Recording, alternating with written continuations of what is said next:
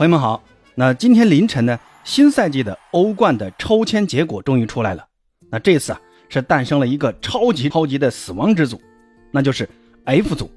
这个小组的四支球队分别是巴黎圣日耳曼、多特蒙德、AC 米兰，还有纽卡斯尔联队。那这个小组的任何一支球队，其实都有出线的实力啊，没有谁有绝对的把握，能晋级下一轮。那今天这期节目呢，咱们也来给这次抽签来解个签啊，聊一聊八哥心目中哪些球队会在小组赛中脱颖而出。咱们先来看一看 A 组，这个小组的四支球队分别是拜仁、曼联、哥本哈根，还有加拉塔萨雷。那其实从牌面上看啊，其实这个也挺好猜的啊，那就是拜仁和曼联。拜仁呢是本赛季欧冠的夺冠大热门，最近几个赛季呢。他们最差的欧冠成绩啊，那也是打到了八强，而且呢，本赛季他们还补强了此前最弱的一环，那就是中锋位置。在这个位置，拜仁是创俱乐部转会费记录的价格，就是一亿欧元，从热刺引进了当世前二的中锋哈里凯恩。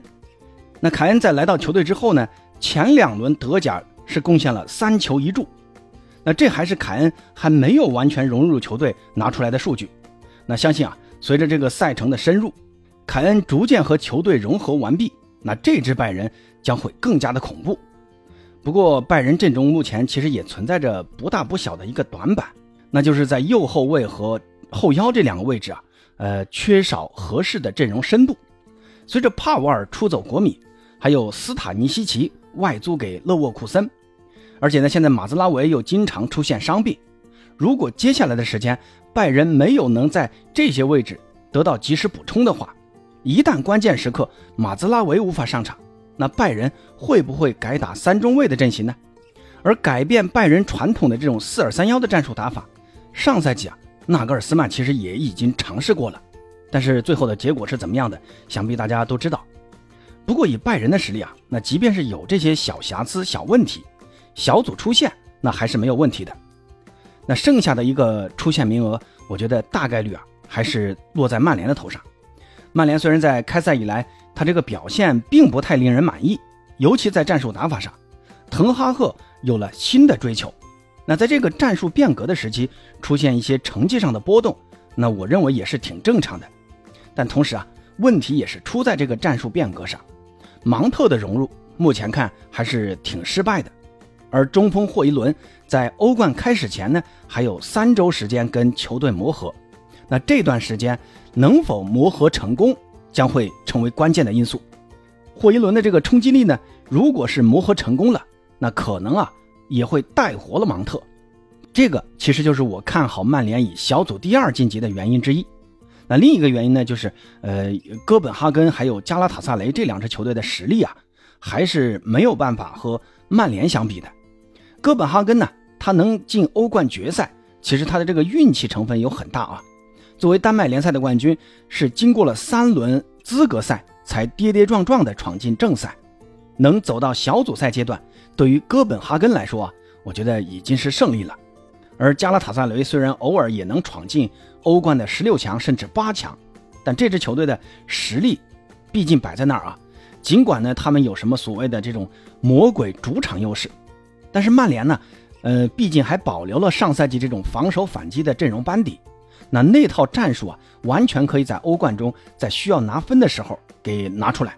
那这个也是滕哈赫的呃底牌杀手锏。虽然现在曼联的这个状态不算太好，但我相信啊，滕哈赫的曼联也会及时的调整好。所以这个小组呢，我还是看好拜仁和曼联这两支球队晋级的。那说完 A 组，咱们再来看一看 B 组。这个小组呢是塞维利亚、阿森纳、埃因霍温、朗斯队。这个小组啊，其实在我看来也算是个呃小小的死亡之组。阿森纳的实力当然是最强的，本赛季兵工厂投入了两亿英镑啊，加强球队实力。赖斯的加盟让球队的攻守更加均衡。小组出线啊，我相信问题应该不大。那很多人担心阿森纳说双线作战，呃，这个阿森纳向来就不厉害不强。但是我觉得不用太担心啊，这个赛季阿森纳的阵容深度足以应付双线作战，我觉得没有任何问题。主要呢还是阿尔特塔呀，别在这种关键时候来整活就行了。那另外的三支球队实力啊，在我看来都是伯仲之间。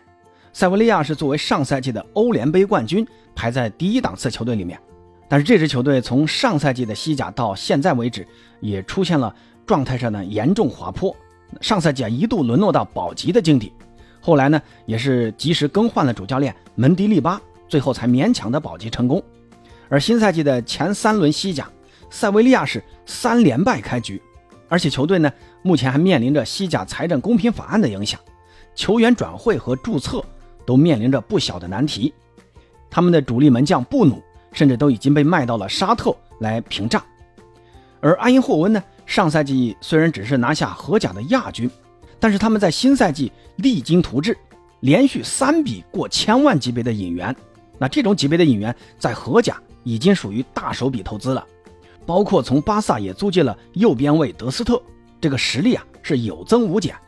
而朗斯呢，本赛季是花了三千万从蒙彼利埃引入了上赛季在法甲大放异彩的瓦西和迪乌夫。不过呢，他们也卖掉了上赛季的头号得分手奥彭达和中场福法纳。新赛季啊，目前呢这支球队还在磨合之中，在法甲的前三轮呢，这支球队未尝胜绩。这三支球队其实呢都有可能在小组出现的，但是我觉得塞维利亚可能更愿意去欧联杯玩啊，毕竟欧联杯又叫塞维利亚杯嘛。塞维利亚我觉得还是拿个小组第三啊，去打欧联杯更合适。至于埃因霍温和朗斯呢，我个人呢其实更看好朗斯，因为朗斯的这个打法呢也更加硬朗，虽然前场的实力啊呃是有所削弱的。但是上赛季法甲中，朗斯是防守最好的球队，他们总共只丢了二十九个球，而这个夏天呢，他们的这条稳固防线并没有出现太大的波动。那唯一的影响可能就是福法纳的出走会影响后腰位置的稳定，但是我相信啊，迪乌夫可以弥补这个缺陷，所以呢，这个小组啊，我是更看好阿森纳和朗斯出现。那接下来呢，再来看一看 C 组。那这个小组的四支球队呢，分别是那不勒斯、皇马、布拉加、柏林联合。我觉得这个小组啊，应该是没有什么悬念，那不勒斯和皇马肯定出现。这两支球队不出现啊，我在这里把话放出来，我倒立洗头。我没有不尊重布拉加和柏林联合的意思啊。能进欧冠正赛的球队实力呢都不弱，但是啊，这两支球队遇到的是意甲冠军和欧冠十四冠王，我只能说啊，怪他们签运不好。至于谁排小组第一，那这个，呃，也不太好说啊。皇马呢，它真正的考验呢，其实是在淘汰赛阶段，缺少中锋的弊端呢，将会在这个阶段逐渐暴露出来。贝林厄姆呢，在西甲中打打中下游球队呢，是可以天神下凡的，但是啊，我还是比较谨慎的看好他在强强对话中的表现。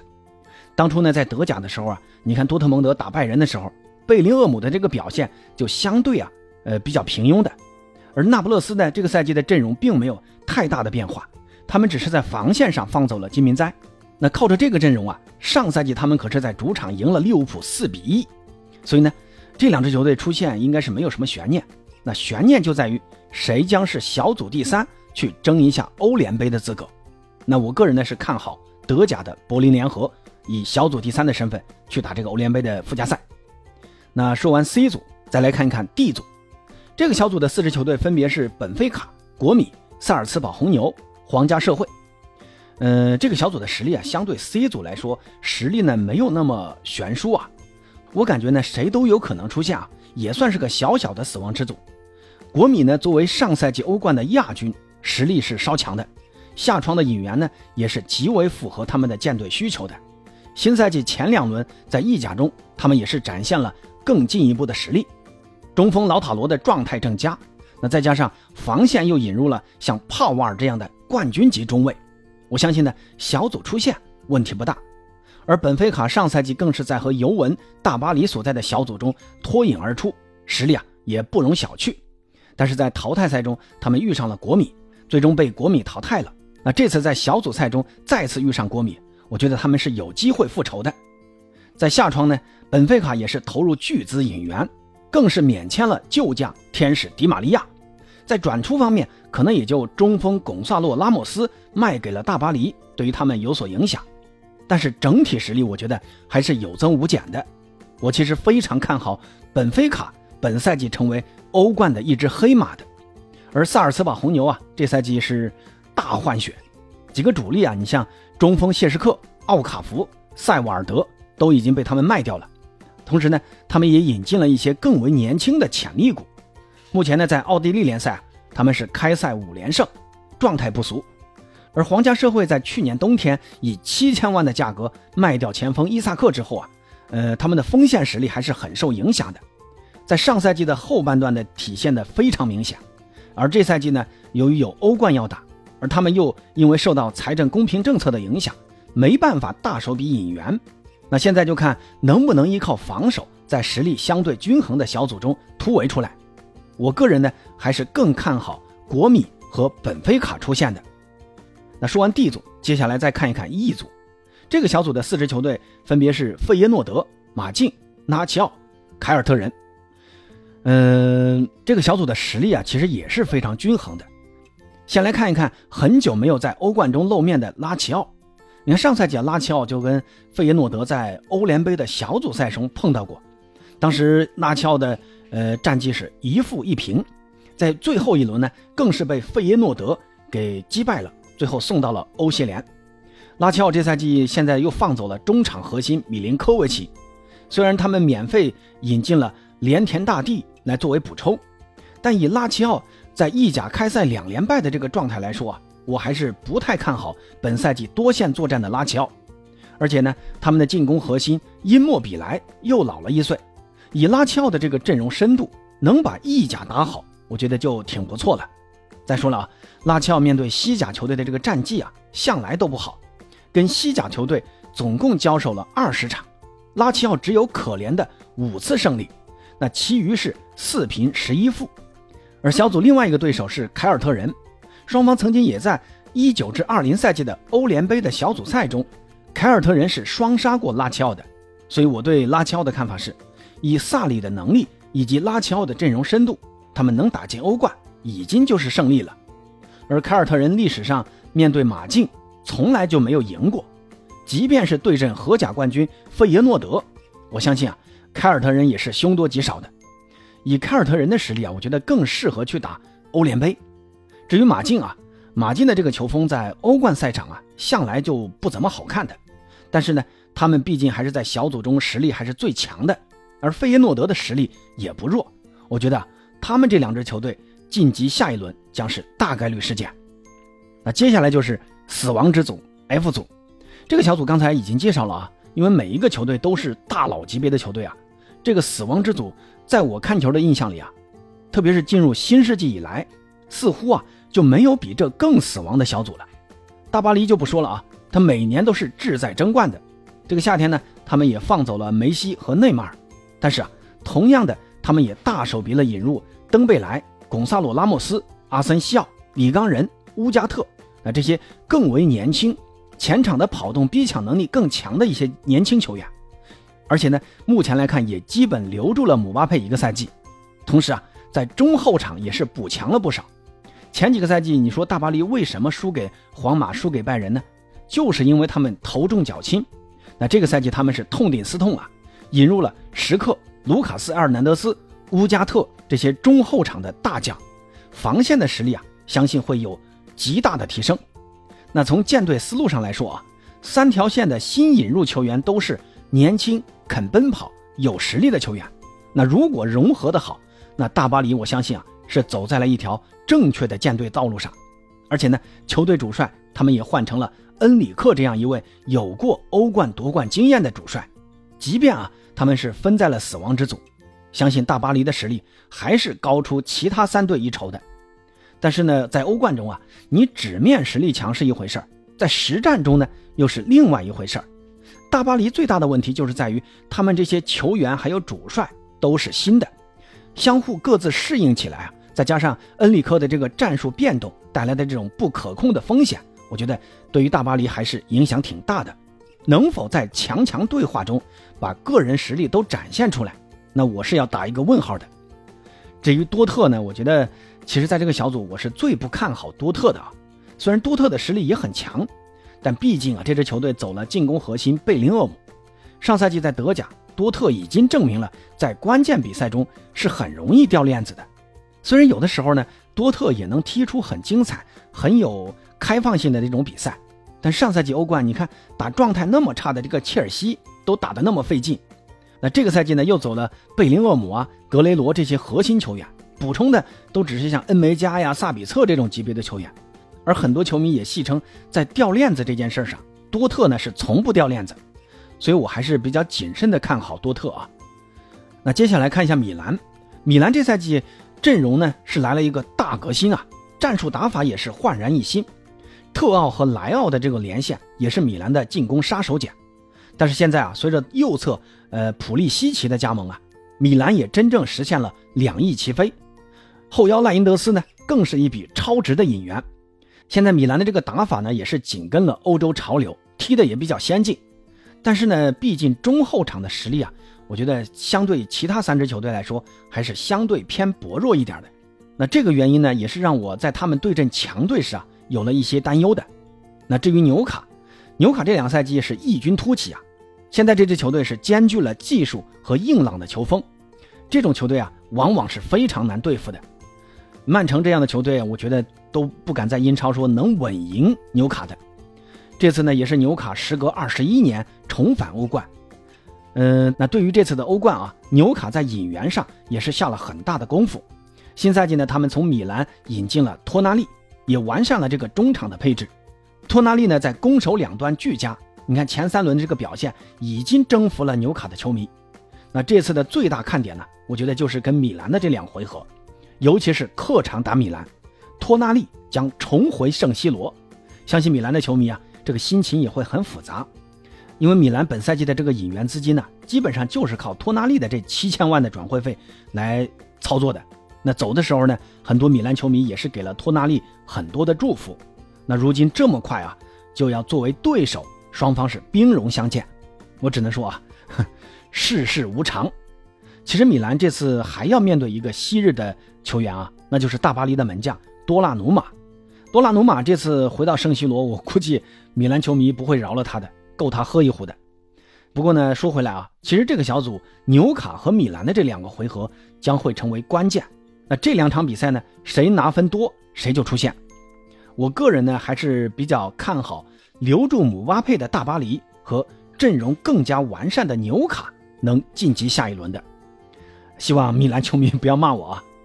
那接下来呢，呃，咱们来说一说 G 组。这个小组四支球队分别是曼城、莱比锡红牛、贝尔格莱德红星、伯尔尼年轻人。我觉得这个小组应该没啥好说的啊，跟 C 组一个样。前两支球队晋级，曼城呢是欧冠的卫冕冠军，这次呢又跟莱比锡红牛分在了一个小组，这已经是双方连续三个赛季啊分在同一个小组了。格瓦迪奥尔将要面对旧主，我觉得这两支球队真的是不是冤家不聚首啊。其实唯一的悬念，我觉得，呃，不是说曼城啊，或者说能不能晋级啊，我觉得，呃，这个悬念在于莱比锡红牛会不会在这个小组里翻船。不过，鉴于红星队和伯尔尼年轻人队的这个实力啊，我觉得虽然有一定几率会出现冷门，但是啊，莱比锡红牛出现的机会，我觉得还是最大的。那最后呢，咱们再来看一看 H 组，这个小组的四支球队分别是巴萨、波尔图、顿涅茨克矿工。安特卫普，呃，这个小组的巴萨实力啊肯定是最强的，而且呢，巴萨已经连续两个赛季无缘欧冠小组出线。呃，这既有巴萨近两个赛季因为梅西的出走啊导致球队出现动荡的原因，那也有抽签的运气太差的原因啊。你看上赛季就抽到了呃死亡之组，分到了拜仁和国米一个小组，最后也没有出现。那这一次啊，巴萨的抽签的运气是极好的。同组中没有一个对手是来自五大联赛的球队，实力最强的就是波尔图了。但是啊，从双方的这个历史交手来看，巴萨还从来没有输给过波尔图。而顿涅斯克矿工啊，历来在欧冠中那就是送分童子。而安特卫普呢，呃，这支当初咱们中国球员董方卓留洋曼联时曾租借加盟的球队呢，能够闯进欧冠的正赛啊。已经是实属不易了，他们呢应该好好的跟矿工啊来争一争这个欧联杯的附加赛的资格。我觉得对于他们来说才是最现实的选择。我呢个人是看好巴萨和波尔图晋级的。毕竟啊，巴萨在欧冠已经沉沦了好几个赛季了啊，这个赛季呢，我觉得应该小组出线了。好了，关于欧冠小组抽签的解签呢，八哥就先聊这么多。有什么不同意见的，可以在评论区告诉八哥。咱们下期再见。